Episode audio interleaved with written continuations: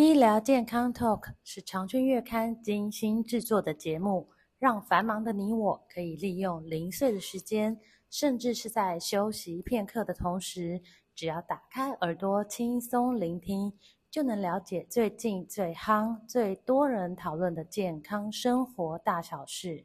现在，不论你是在开车、运动，或者是在做家事，快跟着我们一起来聊健康，健康聊。听众朋友们，大家好！又到了我们三分钟懒人包的时间。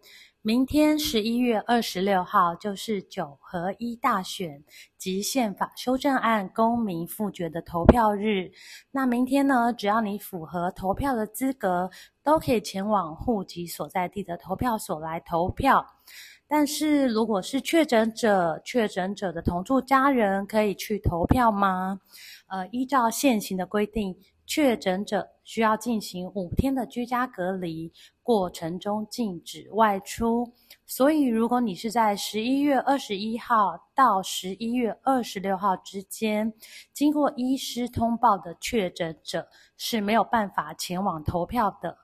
那至于确诊者的密切接触者，像是同住的家人、同事、同学、朋友。因为现在的密切接触者呢，是采取零加七的自主防疫，取消了居家检疫，所以密切接触者是可以外出前往投票的。那至于在投票所有设立一个防疫专用通道以及遮屏，它是提供给有发烧或者是呼吸道症状的民众来使用，而不是给确诊者来使用的哦。所以指挥中心也特别呼吁确诊者一定要遵守防疫规定，禁止外出，以免触法。那在这边，我们还要提醒大家，明天一定要戴着口罩去投票。